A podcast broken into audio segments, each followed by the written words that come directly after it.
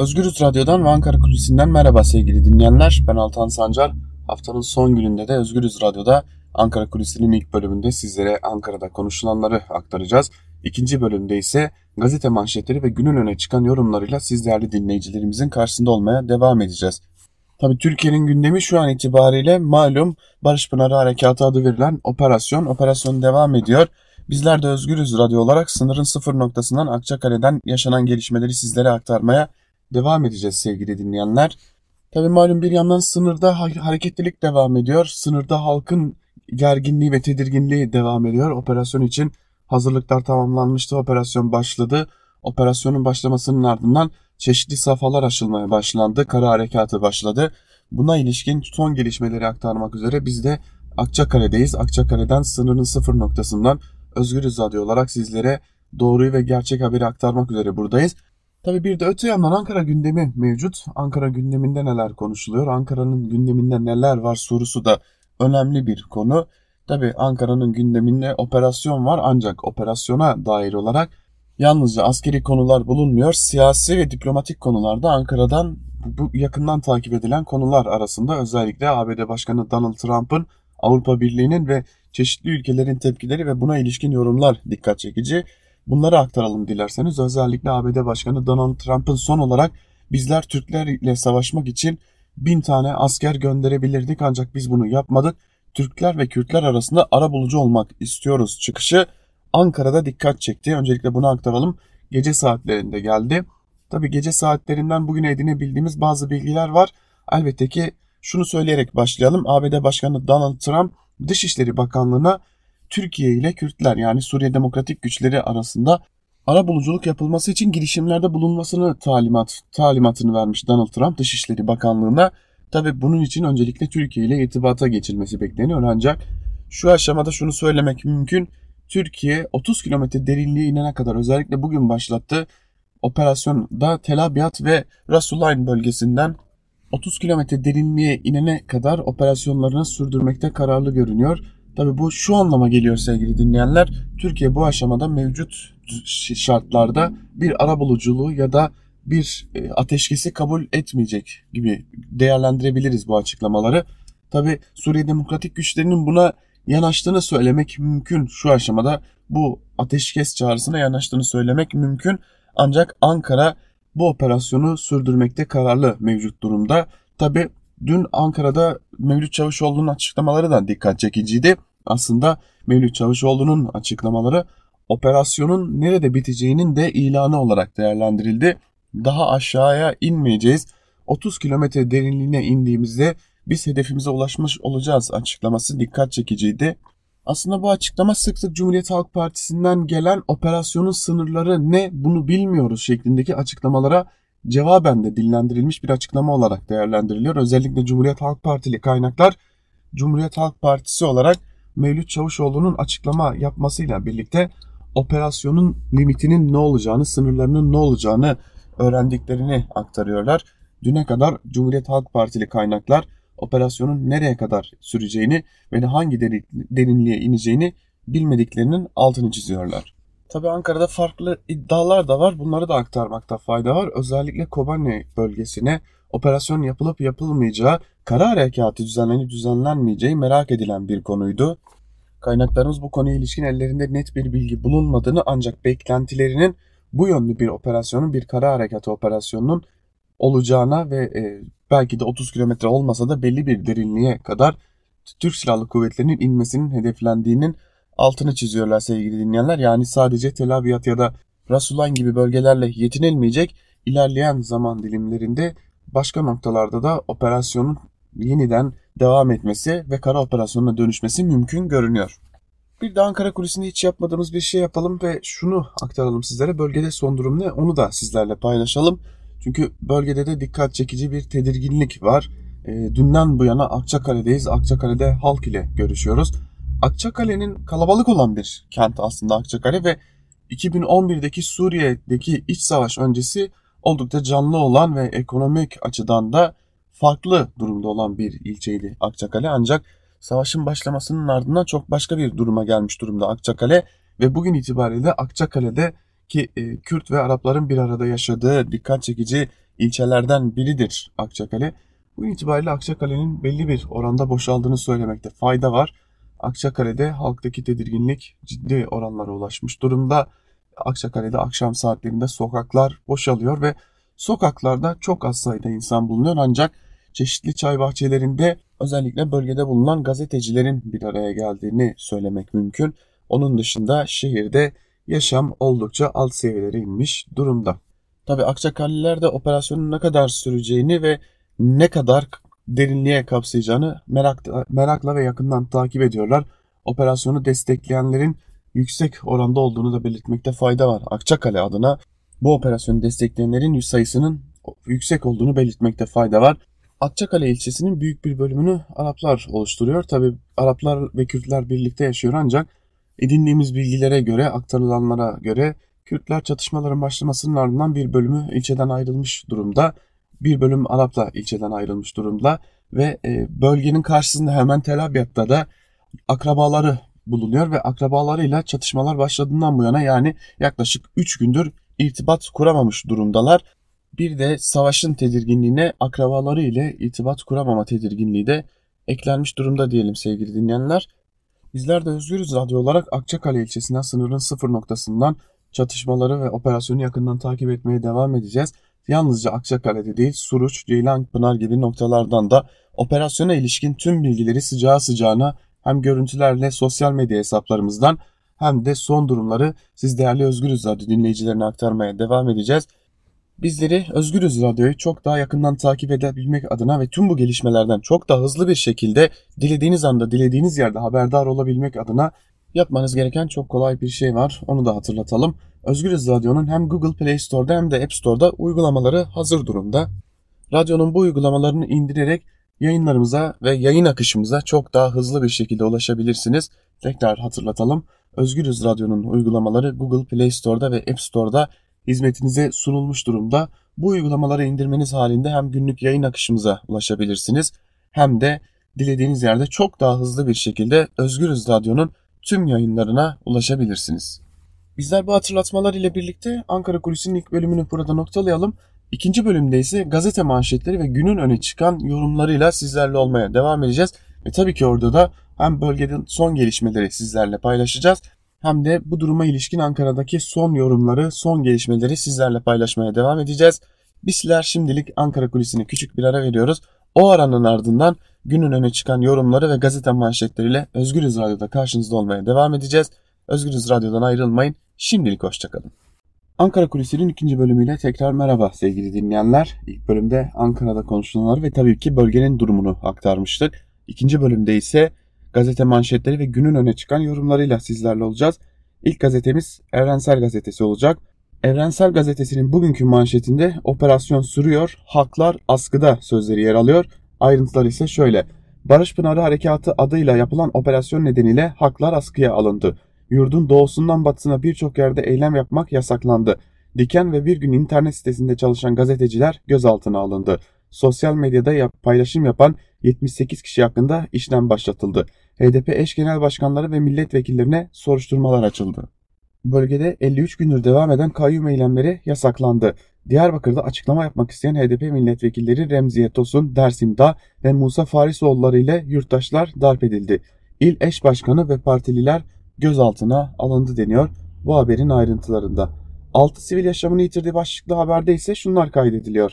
Suriye'ye yönelik operasyon sürerken Suriye tarafından Mardin ve Urfa'nın sınır ilçelerine havan ve roket atar mermisi atıldı. 4 kişi yaşamını yitirdi, 70 kişi de yaralandı deniyor. Sivil halk göçe başladı başlıklı haberde ise şunlar aktarılmış Evrensel Gazetesi'nde. Kuzey ve Doğu Suriye'ye yönelik başlatılan operasyonda Suriye Demokratik Güçleriyle çatışmalar yaşanıyor. Sivillerin göçe başladığı haberleri geliyor.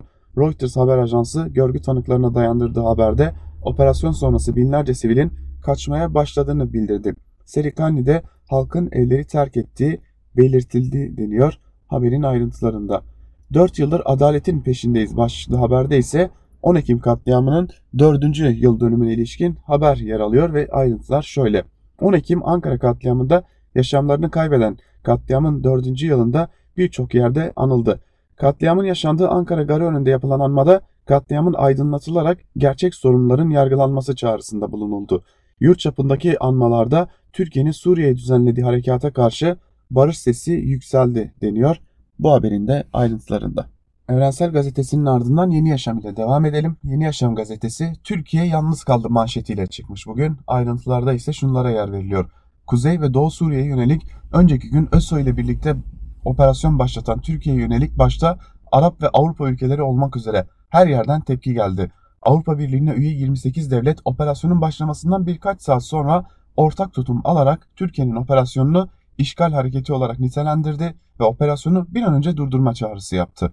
Operasyona en sert tepki ise Arap ülkelerinden geldi. Başta Suudi Arabistan, Ürdün, Lübnan, Birleşik Arap Emirlikleri ve Filistin olmak üzere birçok ülke Suriye'nin topraklarının işgaline sessiz kalamayız diyerek operasyona tepki gösterdi.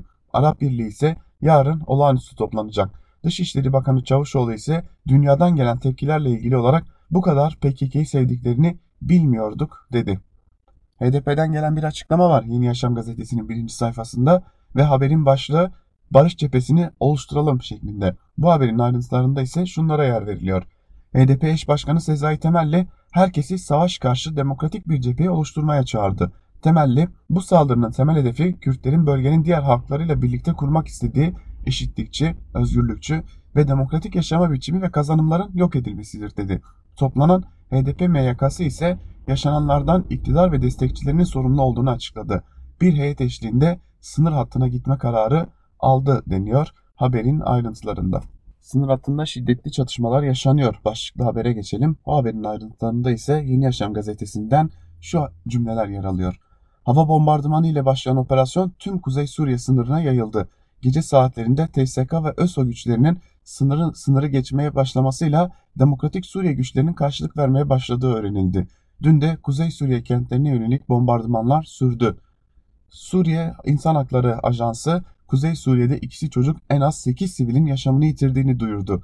Mardin ve Urfa'daki patlamalarda da 6 kişi hayatını kaybetti deniyor bu haberin ayrıntılarında. Erdoğan da ABD'nin yaptırım listesinde başlıklı haberde ise ABD'li Cumhuriyetçi Senatör Lindsey Graham'ın açıkladığı uygulanmasını istediği yaptırımlara dair bir haber var. Ayrıntılar şöyle. ABD'de Cumhuriyetçi Senatör Lindsey Graham ve Demokrat Senatör Chris Van Hollen Türkiye'ye karşı yaptırım tasarısı hazırladı. Yaptırımlar Cumhurbaşkanı Erdoğan ile yardımcısı Fuat Oktay, bakanlar Hulusi Akar, Mevlüt Çavuşoğlu, Berat Albayrak, Ruhsar Pekcan ve Fatih Dönmez'i kapsıyor. Yeni Yaşam gazetesinden bu haberiyle birlikte Yeni Yaşam gazetesini noktalayalım ve Cumhuriyet gazetesine geçelim. Cumhuriyet gazetesinin manşetinde ABD bombaları sözleri yer alıyor. Ayrıntılar ise şöyle. Barış Pınarı Harekatı'nda sınıra yakın hedefleri TSK tarafından vurulan terör örgütü PKK-YPG, Havanla, Akçakale, Ceylanpınar ve Nusaybin'i hedef aldı. Saldırılarda biri bebek 6 kişi yaşamını yitirdi, 70 kişi de yaralandı. Harekat öncesine kadar PKK-YPG'ye on binlerce tır silah gönderen ABD'nin başkanı Donald Trump'ın tehdit bombardımanı da sürdü. Trump son olarak Türkiye kurallara göre hareket etmezse onları ağır finansal yaptırımlarla vururum dedi. Cumhurbaşkanı Erdoğan Trump'ın baskıları hafifletmek için böyle konuştuğunu ileri sürdü. Meclisi devre dışı bırakıp dün AKP il başkanlarını bilgilendiren Erdoğan diplomasiyi arka plana itip sert ifadelerle dünyayı karşısına aldı deniyor bu haberin ayrıntılarında da. Sınırda dört cep buluşturuldu başlıklı haberde ise şu sözlere yer veriliyor. Milli Savunma Bakanlığı Fırat'ın doğusundaki PKK-YPG hedeflerine yönelik başlatılan harekatta ilk gün içinde belirlenen hedeflerin ele geçirildiğini açıkladı. Sınırdan 10 kilometre kadar içeri giren Türk Silahlı Kuvvetleri 4 cep oluşturdu. TSK'nın Tel Abyad ve doğusundaki Resulayn arasında 11 köyde kontrolü sağladığı bildirildi. Kırsaldaki operasyonlardan sonra iki kentin kuşatılacağı belirtiliyor. Milli Savunma Bakanlığı 174 terörist etkisiz hale getirildi açıklamasını yaptı. Şam ile diyalog kur başlıklı bir haber var. CHP lideri Kemal Kılıçdaroğlu'nun açıklamaları yer alıyor bu haberin ayrıntılarında ve şunlara yer veriliyor. CHP lideri Kılıçdaroğlu Trump'ın attığı mesajların Türkiye'yi açıkça aşağıladığını belirterek bu içimize sindireceğimiz bir olay değil. Erdoğan'ın Trump'ı eleştirmek yerine Trump'ı çevresi üzerinden savunur noktaya gelmesi yüreğimizde derin bir yara olarak duruyor. Ankara'nın ivedilikle Şam ile işbirliği yapması gerektiğinin altını çizen Kılıçdaroğlu bu terörü temizleme gerekçesiyle hareket yapan iki ülkenin sorunlarını çözecektir yorumunu yaptı. Kılıçdaroğlu Türk askerinin IŞİD ile karşı karşıya gelmesine de karşı çıktı deniyor bu haberin de ayrıntılarında. Tabi malum bir de ekonomi gündemimiz var. Vergi artışı yolda başlıklı bir haber var Cumhuriyet Gazetesi'nde. Bu haberin ayrıntılarında ise şunlara yer veriliyor. Bakan Berat Albayrak'ın AKP'nin Kızılcahamam kampında söz ettiği vergi paketiyle gelir vergisi dilimleri değişecek. 500 bin liranın üstündeki gelirlerden %40, 1 milyon üstündeki gelirlerden %50 gelir vergisi alınacak. Dijital platformların reklamları ile emsal artışların vergilendirilmesi de gündemde. Kentlerde bina yüksekliği, kat adedi, kullanım amacı değişikliği ya da yakınından mega proje, metro projesi veya köprü projesi geçmesi nedeniyle değerinde artış olan taşınmaz maliklerinden rant vergisi olarak nitelendirilen değer artış payı alınacak deniyor bu haberin de ayrıntılarında. Geçelim Bir Gün Gazetesi'ne. Bir Gün Gazetesi Operasyon AKP'yi canlandırdı manşetiyle çıkmış ve manşetin ayrıntılarında şu cümlelere yer veriliyor. Siyasi iktidar askeri harekatı iki günde fırsata dönüştürdü. Eylemler yasaklanmaya başlandı, muhalefete soruşturmalar açıldı, basına yönelik baskılar arttı. Yandaş yazar Selvi operasyonun AKP'li milletvekillerini motive ettiğini, yürüyüşünü bile değiştirdiğini yazdı. Washington Post'ta yazan saray sözcüsü Altun'un ABD'nin kazanımlarını korumak bizim çıkarımızadır ifadesi kullandı. AKP'li Cumhurbaşkanı Erdoğan ise herkesi partisine üye olmaya çağırarak Millet İttifakı'na hedef aldı. İttifakın zayıflaması, parçalanması çok önemli dedi. Erdoğan'ın Millet İttifakı'na yönelik açıklamalarını CHP Grup Başkan Vekili Özgür Özel ile İyi Parti Genel Başkan Yardımcısı Salim Enserioğlu değerlendirdi. Özel, biz kimsenin burnunun kanamamasını düşünürken Erdoğan ittifakları konuşması kabul edilemez. Siyasi nezaketsizliği aşan bir durumla karşı karşıyayız. Bizim ittifakımızda bir sorun bulunmuyor dedi. Ensarioğlu da bu açıklamalar tabiri caizse ayıptır, yazıktır, günahtır. Milli bir mesele ortada dururken bu konuların gündeme gelmesini doğru bulmuyoruz şeklinde konuştu. Dördü çocuk altı sivil yaşamını yitirdi. Başlıklı haberin ayrıntılarında ise şu cümlelere yer veriliyor. Fırat'ın doğusuna başlatılan operasyonun ikinci gününde havadan ve karadan atışlar sürdü. Sınırın diğer hattında ilerleyiş devam ederken Suriye'nin Tel Abyad ve Rasulayn ilçelerinden Akçakale ve Ceylanpınar'a atılan havan mermileri nedeniyle aralarında 9 aylık bebeğin de bulunduğu 4'ü çocuk 6 sivil yaşamını yitirdi, 70 kişi ise yaralandı. Pek çok sınır ilçesinde pazartesiye kadar okullar tatil edildi. Milli Savunma Bakanlığı'na göre harekatın 2 gününde 174 kişi öldürüldü deniyor bu haberin ayrıntılarında. Barış isterken katledilen 103 can unutulmadı. Başlıklı haberde ise şu cümlelere yer verilmiş. Saldırının yıl döneminde emek ve demokrasi güçleri Ankara'da gar yakınında bir araya geldi. Katılımcılar 10 Ekim kat katliamını unutturmayız pankartı arkasında yürüdü. Gar önünde yaşamını yitiren 103 kişinin isimleri tek tek okundu. Türkiye Millar, Mimarlar Mühendisler Odası Birliği Yönetim Kurulu Başkanı Emin Korkmaz, barış ve demokrasi mücadelesinde yitirdiğimiz tüm arkadaşlarımızın emanetine mutlaka sahip çıkacağız. Andolsun ki onların bu meydanda verdiği can eşitliğe, özgürlüğe, barışa can olacaktır şeklinde konuştu deniyor bu haberin de ayrıntılarında. Bir gün gazetesini de burada noktalayalım ve Sözcü gazetesine geçelim. Sözcü gazetesinin manşetinde ise 9 aylık bebeği şehit ettiler sözleri yer alıyor. Ayrıntılar ise şöyle. Mehmetçik karşısında saklanacak delik arayan hainler sivil hedeflere roketlerle saldırdı. Biri bebek, 7 kişi şehit oldu. O teröristler tek tek öldürüldü. Türkiye'nin Fırat'ın doğusundaki teröristleri imha etmek için başlattığı harekatın ikinci gününde Mehmetçik belirlenen hedefleri nokta atışıyla yerle bir etti. Tek bir sivilin kılına zarar gelmedi. Ancak PKK'li teröristler Türkiye'deki sivil hedefleri hedef aldı. Biri çocuk, biri 9 aylık Suriyeli bebek olmak üzere 7 kişi şehit düştü. Ancak bebek katilleri cezasını buldu. Mehmetçik ve Suriye Milli Ordusu Fırat'ın doğusuna girdi. Kare harekatının ilk gününde terör örgütüne ağır darbe indirildi deniyor haberin ayrıntılarında. Sözcü gazetesinde Cumhurbaşkanı Erdoğan'ın da açıklamalarına yer verilmiş ve şu başlıkla duyurulmuş haber. Lan bombaları füzeleri atıp çocukları öldüren sizsiniz. Haberin ayrıntılarında ise şu cümlelere yer veriliyor. Cumhurbaşkanı Erdoğan, Türkiye'nin Barış Pınarı Harekatı için siviller vuruluyor yalanını ortaya atan Avrupa'ya sert çıktı.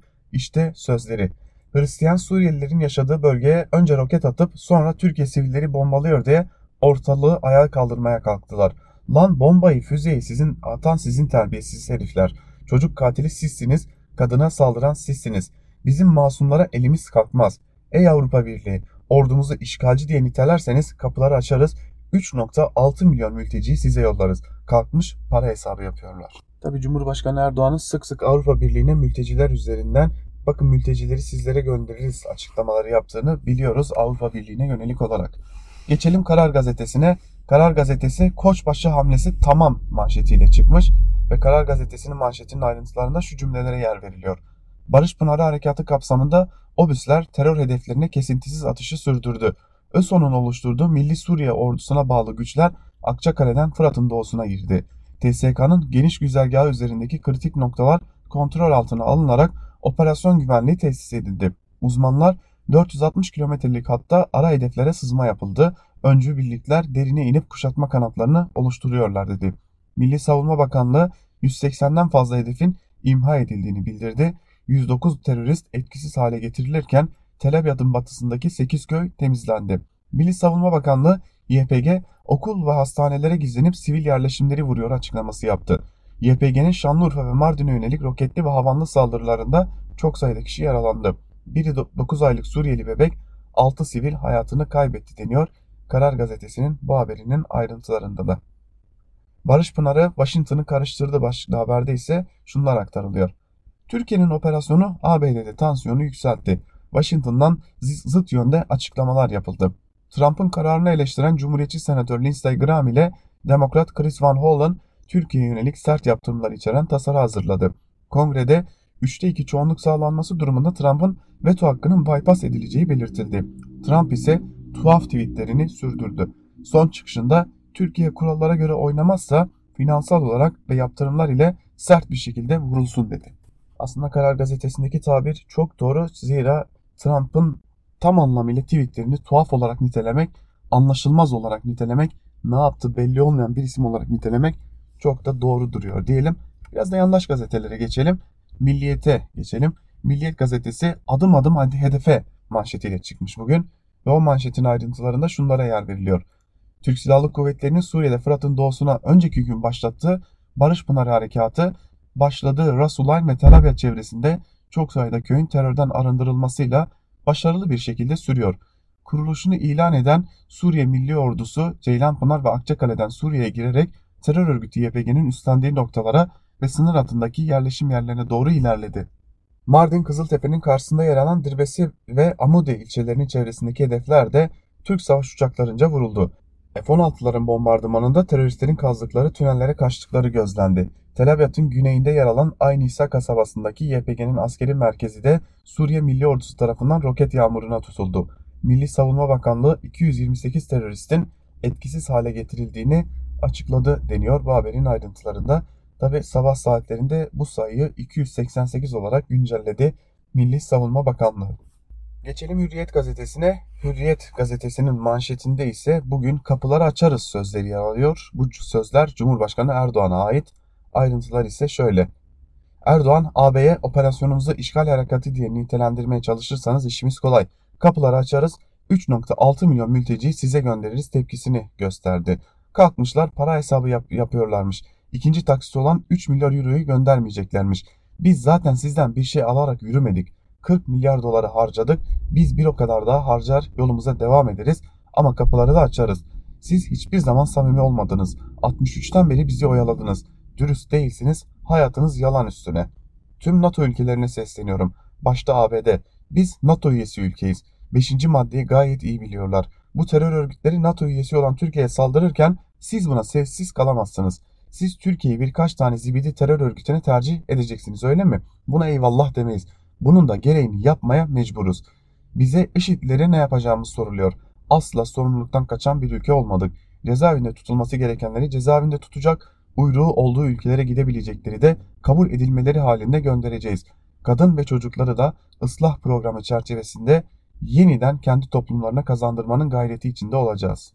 Bu sözler Cumhurbaşkanı Erdoğan'a ait ancak dün Dışişleri Bakanı Mevlüt Çavuşoğlu'ndan aksi yönde açıklamalar geldi. Mevlüt Çavuşoğlu uluslararası basın temsilcileriyle bir araya geldi ve HDP önünde çocuklarının kaçırıldığı iddiasıyla eylem yapan annelerin fotoğraflarını gösterdi gazetecilere ve bakın gerçeklik bu diye konuştu ancak orada dikkat çeken bir ayrıntı vardı. Mevlüt Çavuşoğlu bizim 65 kilometre içerideki IŞİD'lerin bulunduğu kampla bir işimiz yok. Onun sorumluluğunu alacak da değiliz dedi. O dikkat çekici bir çıkıştı çünkü Cumhurbaşkanı Erdoğan'ın sözlerinin aksine bir söz yer alıyordu Çavuşoğlu'nun açıklamalarında. Geçelim Sabah gazetesine. Sabah gazetesi Fetihle gidiyoruz, zaferle döneceğiz manşetiyle çıkmış. Bu manşetin ayrıntıları ise şöyle. Sınır ötesine Fetih suresi okuyarak geçen komandolar terörün kökünü kazıyacağız diyerek zafer sözü verdi. Nevşehir'den Ahmet, İzmir'den Ali, Trabzon'dan Yasin ve yüzlerce kahraman Mehmetçik. Vatan için tek vücut, tek yürek olmuş. Hepsi de Türk halkının dualarını yüreklerinde hissediyor. Vatanımız bize emanet, moralimiz yüksek, teröristlerin kökünü kazıyacağız. Düğüne gidiyoruz, çocuklar ölmesin diye. Bölgeye huzuru, Fırat'ın doğusuna Mehmetçik'in şefkatini götüreceğiz. Teröristlere Afrin'i Elbab'ı dar ettik. Fırat'ın doğusunda da kısa sürede zaferle döneceğiz. Terör bataklığını kurutacağız. Sefer bizden, zafer Allah'tan. Halkımız dualarını bizden esirgemesin şeklinde ayrıntılara yer verilmiş bir gazetenin manşetinde. Sabah gazetesinde de tüm diğer yandaş gazetelerde olduğu gibi Cumhurbaşkanı Erdoğan'ın sözleri birinci sayfada yer alıyor.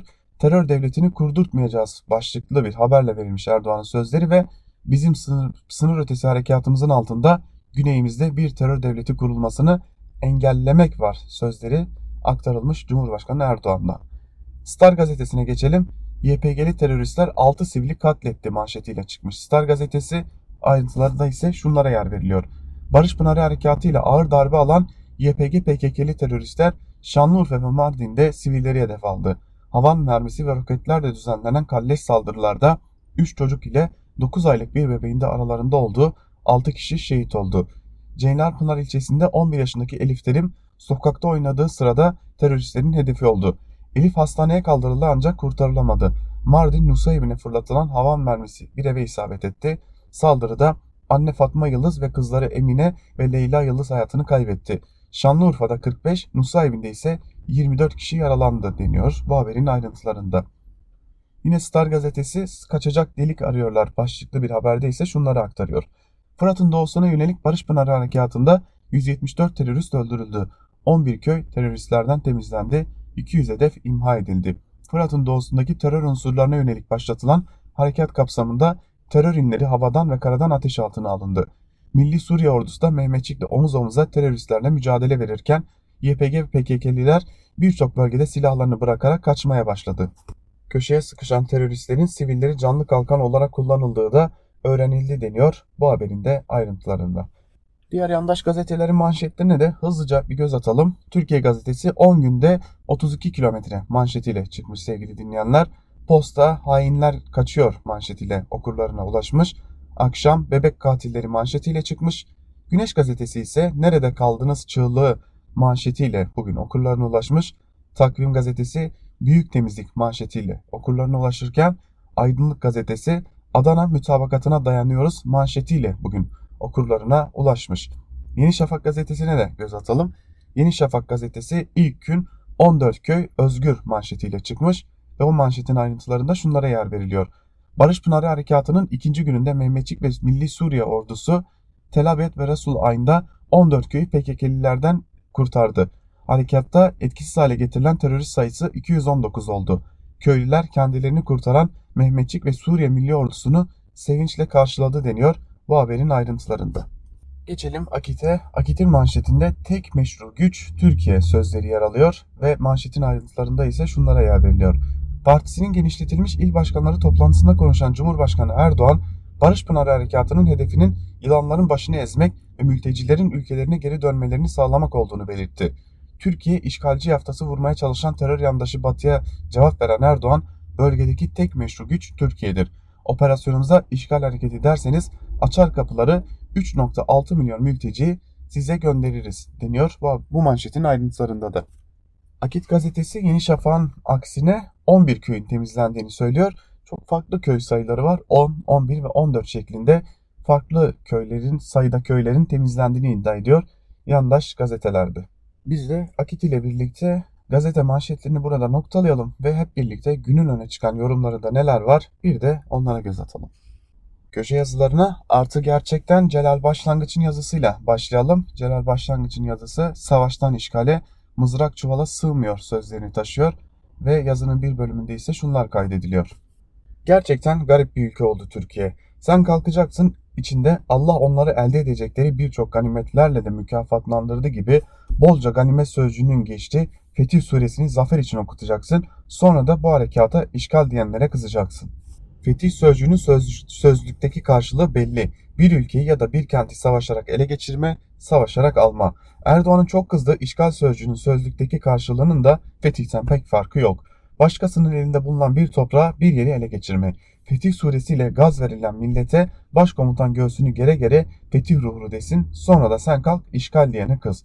Kuzey Suriye'ye dönük askeri harekata savaş diyenlere de kızıyor iktidar cenahı. Emekli askerden olma güvenlik uzmanı çıkmış, yandaş kanala barış isteyenlere savaşa hayır diyenlere diskur çekiyor. Oysa bu harekete savaş diyen AKP iktidarının kendisi. Hareket başlayınca savaş diye niteleyen AKP Genel Başkanı Vekili Numan Kurtulmuş.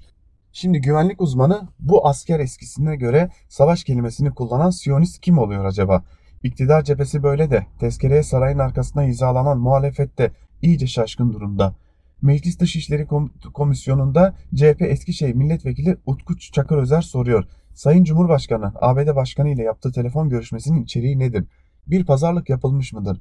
Trump'ın büyük ve benzersiz bilgeliği ile Türkiye çizdiği sınır nedir? Bu sözlerin arkasındaki pazarlığın detayları nelerdir? Harekat için Trump'ın koyduğu şartları açıklayın. Ancak Komisyon Başkanı Volkan Bozkır, harekatın başladığı gün hazırlığı yapılmadan böyle bir bilgilendirmenin yapılmasının doğru olmadığına inanıyorum diyerek Çakır Özer'in talebini reddediyor. Bu savaş AKP iktidarınındır. Bu savaş dışarıya karşı işte savaş diye pazarlanır, içeride ise fetih savaşı olarak.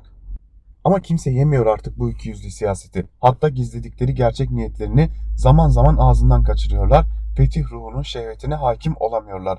Bu yüzden de savaştan işgale uzanan mızrağı çuvala sığdıramıyorlar diyor Celal Başlangıç yazısının bir bölümünde.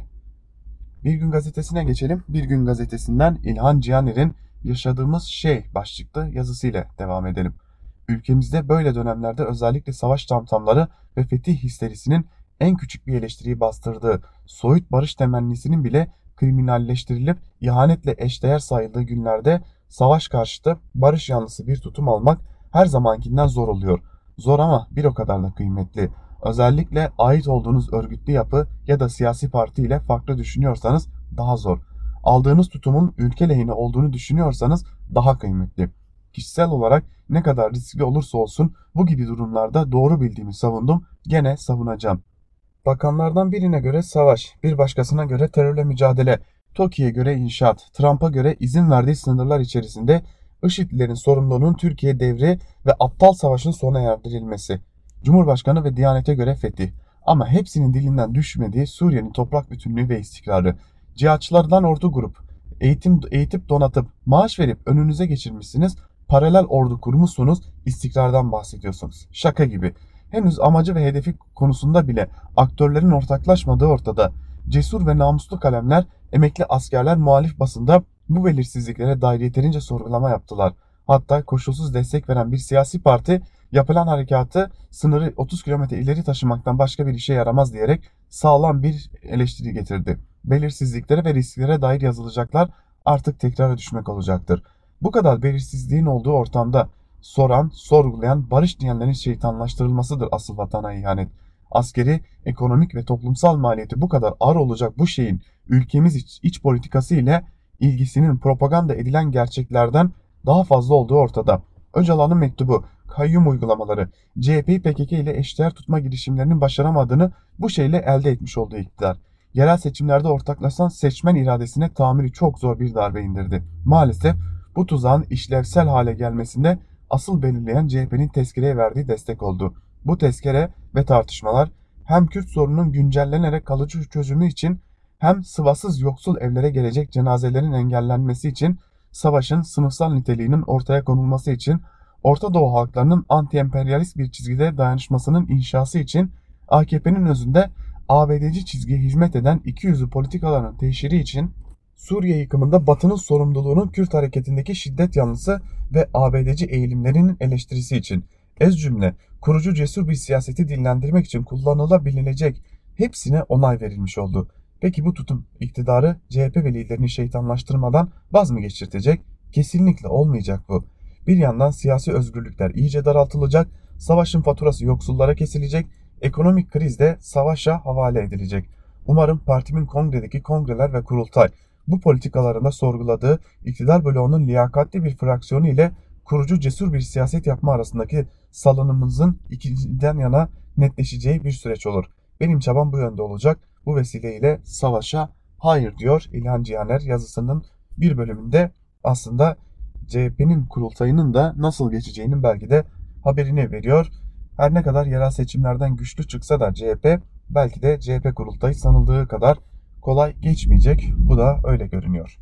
Cumhuriyet Gazetesi'nden Zafer Arapkirli'nin Güvenli mi dedin başlıklı yazısıyla devam edelim. Arapkirli yazısının bir bölümünde şunları aktarıyor. Dünyanın, dünyanın neresinde ne zaman bir çatışma çıksa meşhur kural devreye girer. Savaşın ilk kurbanı gerçeklerdir.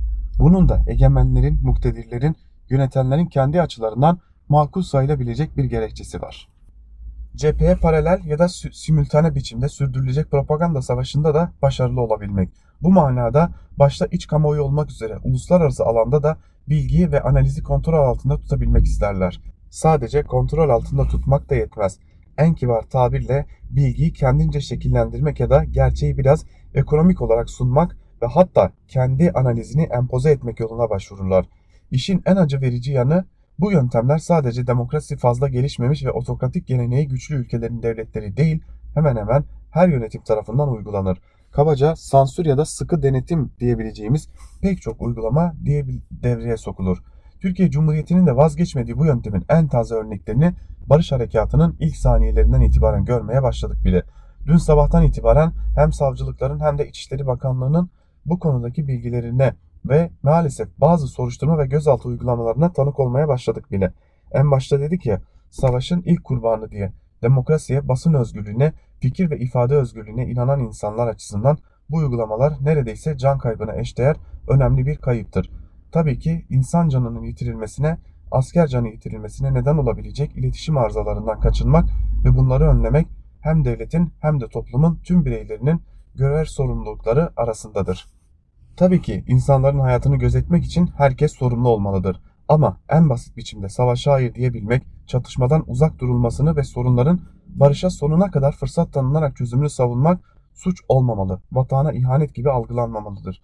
Ne yazık ki bizim devletimiz de her fırsatta bu yola başvurmaktadır diyor Zafer Arapkirli yazısının bir bölümünde. Evet sevgili dinleyenler, Zafer Arapkirli'nin bu yazısı üzerine aslında birkaç söz söylemek istiyorum. Çünkü bizler Akçakale'deyiz. Akçakale'de çok rahat dolaşamıyoruz. Çünkü şu an itibariyle akredite edilmiş gazeteci değiliz. Buraya haber yapmak için geldik. Sizleri bilgilendirmek için geldik. Tabi çalıştığımız kurumlardan yazılarımızı aldık. Ancak bunları Cumhurbaşkanlığına bağlı bir e, oluşuma sunacağız ve buradan akredite edilmeyi bekleyeceğiz. Akredite edilmediğimiz takdirde ise gerek sınır hattından sizlere haber geçemeyeceğiz. Gerekse de şehir içinde, ilçe içinde pek de haber yapamayacak duruma geleceğiz. Aslında bizler bugün burada sizleri bilgilendirmek için bulunuyoruz ancak bu bilgilendirmeyi yapabilmek için ne yazık ki şu anda izin bekliyoruz. Bir yandaş gazetecinin de bu konuya ilişkin bir yazısı var. Onu da sizlerle paylaşalım. Türkiye gazetesinden Süleyman Özışık, Mehmetçik dışarıda biz içeride başlıklı bir yazı kalemi almış ve bir bölümde şunları aktarıyor. Türk Silahlı Kuvvetleri terör örgütü YPG'ye yönelik barış harekatını başlattı. Terör örgütünün son kalıntılarının temizlenecek olması içimizde olup yanımızda olmayan hainleri epey rahatsız etti.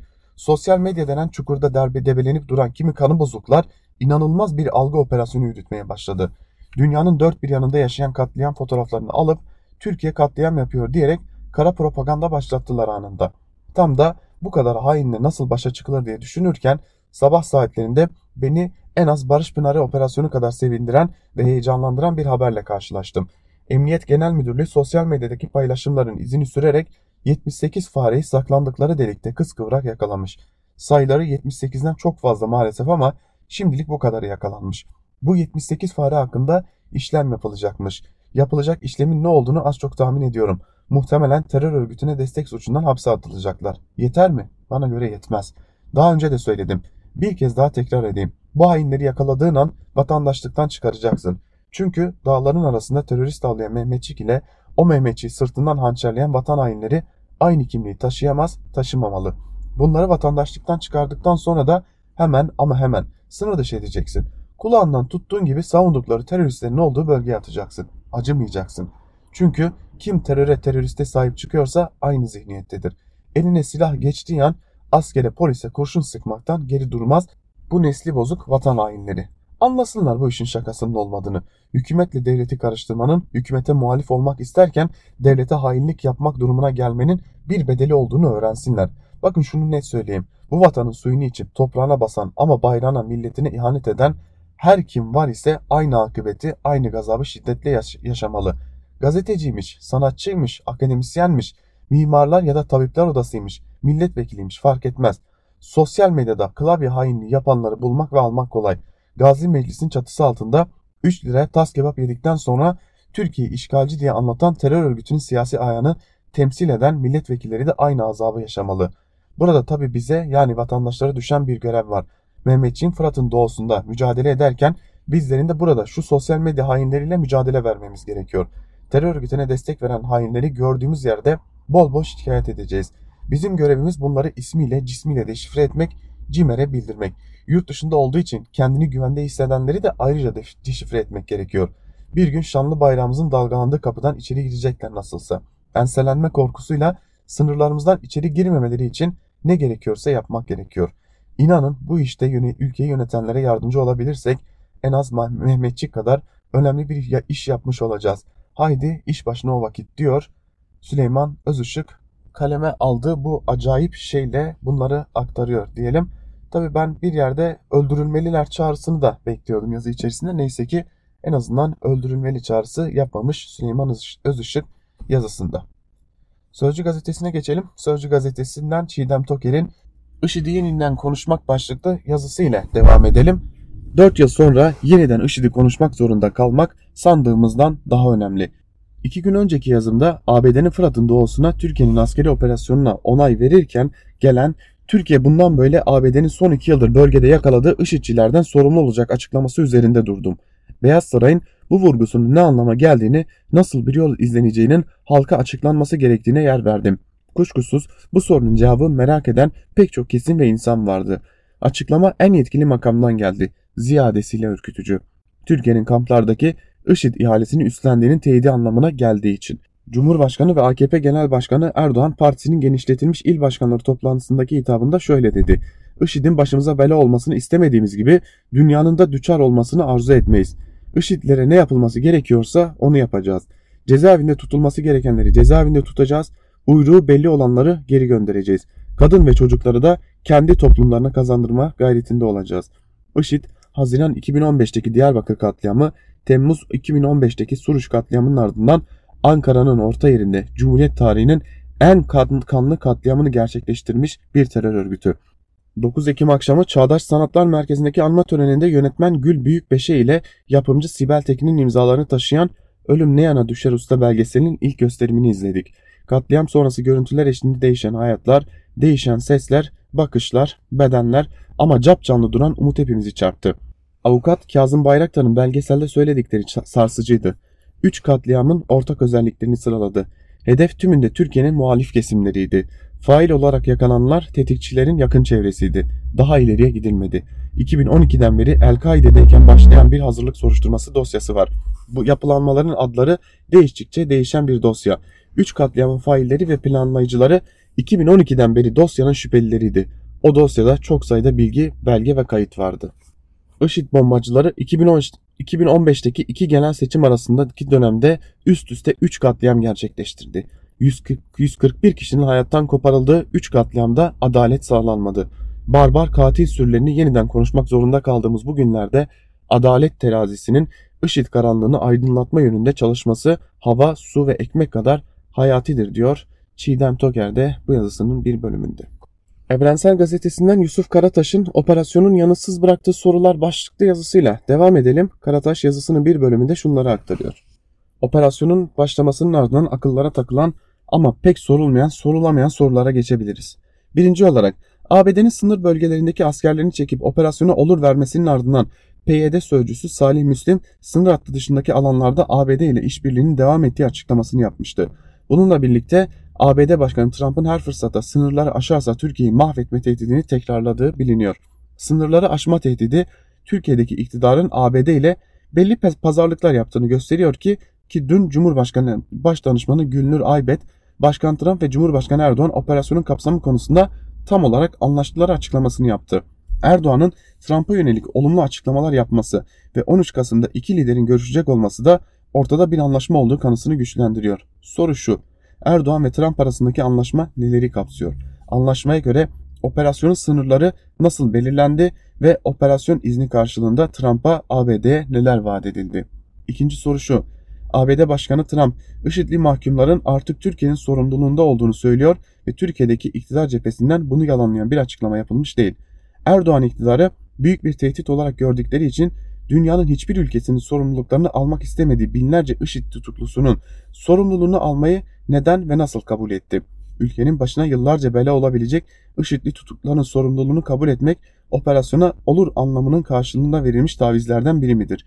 Milli güvenlik adına yaptırıldığı söylenen bir operasyonda ülkenin başına yeni belalar almak Suriye operasyonundaki yanlışlara yenilerini eklemek anlamına gelmez mi? Kara operasyonun Tel Abyad ve Rasulayn yani Serikani ile başlatılmış olmasının akıllarda bıraktığı soru şu. Operasyonun Arap nüfusunun yoğun olduğu noktalarına başlatılmış olması ve operasyona ö sonunda katılması buralarda Azes, Cerablus gibi güvenli cepçikler oluşturulmasının amaçlandığını düşündürüyor ki gerek ABD'nin sınır bölgesi dışında SDG ile işbirliğini sürdürüyor olması ve gerekse operasyonun başlatıldığı bölgeler daha sınırlı bir operasyona işaret ediyor. Öyleyse operasyonun amaçlarından biri olarak açıklanan Suriye Demokratik Güçleri tehdidinin ortadan kaldırılması hedefi de propagandatif bir hedef olarak kalmaktadır. Burada Suriye Demokratik Güçlerinin iddia edildiği gibi bir tehdit olup olmadığı ve sorunun operasyonla çözülüp çözülemeyeceği de başka bir tartışma konusudur. Ancak bu durumda baştan gerekçe olarak gösterilen hedefleri gerçekleştirilemeyeceği bilinen bir operasyonda neden ısrar ediliyor? Bu ısrar operasyonun ülkenin güvenliğinden çok hem ekonomik ve hem de siyasal olarak ciddi bir sıkışmışlık yaşayan iktidarın ihtiyaçları bakımından dayatılmış bir operasyon olduğu anlamına gelmez mi?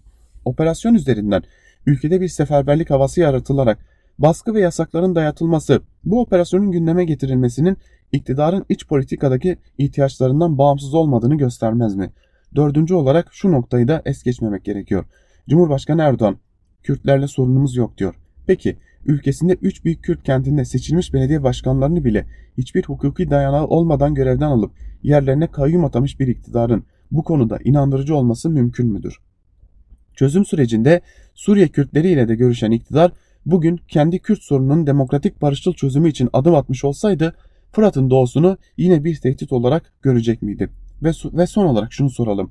8 yıl aradan sonra avukatları ile görüştürülen Öcalan, Suriye demokratik güçlerine, Türkiye'nin hassasiyetlerine duyarlı olma ve Suriye'nin toprak bütünlüğü içinde demokratik bir çözüm çağrısı yapmış ve bu konuda sorunun çözümü noktasında görev ve sorumluluk almaya hazır olduğunu söylemişti.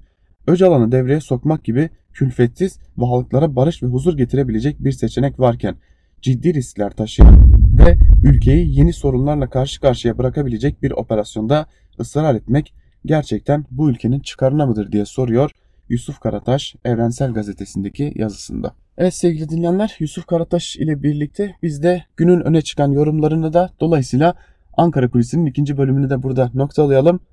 Bilmiyorum sizlere kadar ulaşıyor mudur ses ama Akçakale'den bu yayını yaparken sizlere ara ara çok yakın noktalardan top atışlarının sesleri ve e, adeta camları titreten o sesi duyabiliyoruz sevgili dinleyenler. Dileriz ki bir daha Türkiye topraklarında veya dünyanın hiçbir yerinde top atışları, silah sesleri duymayacağımız bir dünyaya uyanabiliriz ve tüm dünyada barışın egemen olduğu ve savaşlara artık ihtiyaç duyulmadığı, diyaloğun savaşlardan öne çıkarıldığı bir toplumda yaşayabiliriz. Hepimizin ortak temennisi budur. Dileriz bundan sonra bir daha dünya üzerinde hiçbir yerde hiçbir şekilde çocukların, sivillerin, bebeklerin hayatını kaybetmediği bir dünya yaratabiliriz, bir coğrafya yaratabiliriz. Hepimizin bu ortak temennisi var diyelim. Ve tekrar hatırlatalım. Özgürüz Radyo Akçakale'de sınırın sıfır noktasından sizlere günün gelişmelerini aktarmaya devam edecek sevgili dinleyenler. Tabi sizler de Özgürüz Radyo'nun tüm bu yayınlarını çok daha yakından takip etmek isterseniz yapmanız gereken çok kolay bir işlem var.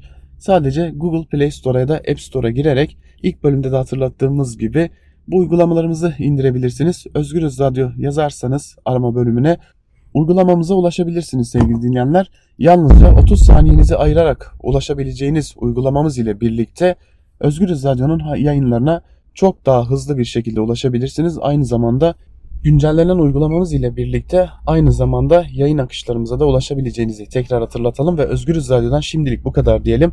Bizler sözü eş genel yayın yönetmenimiz Can Dündar'a ve Özgür Yorum'a bırakıyoruz. Gün içerisinde Özgür Radyo'da canlı bağlantılarla görüşmek dileğiyle şimdilik bu kadar. Hoşçakalın.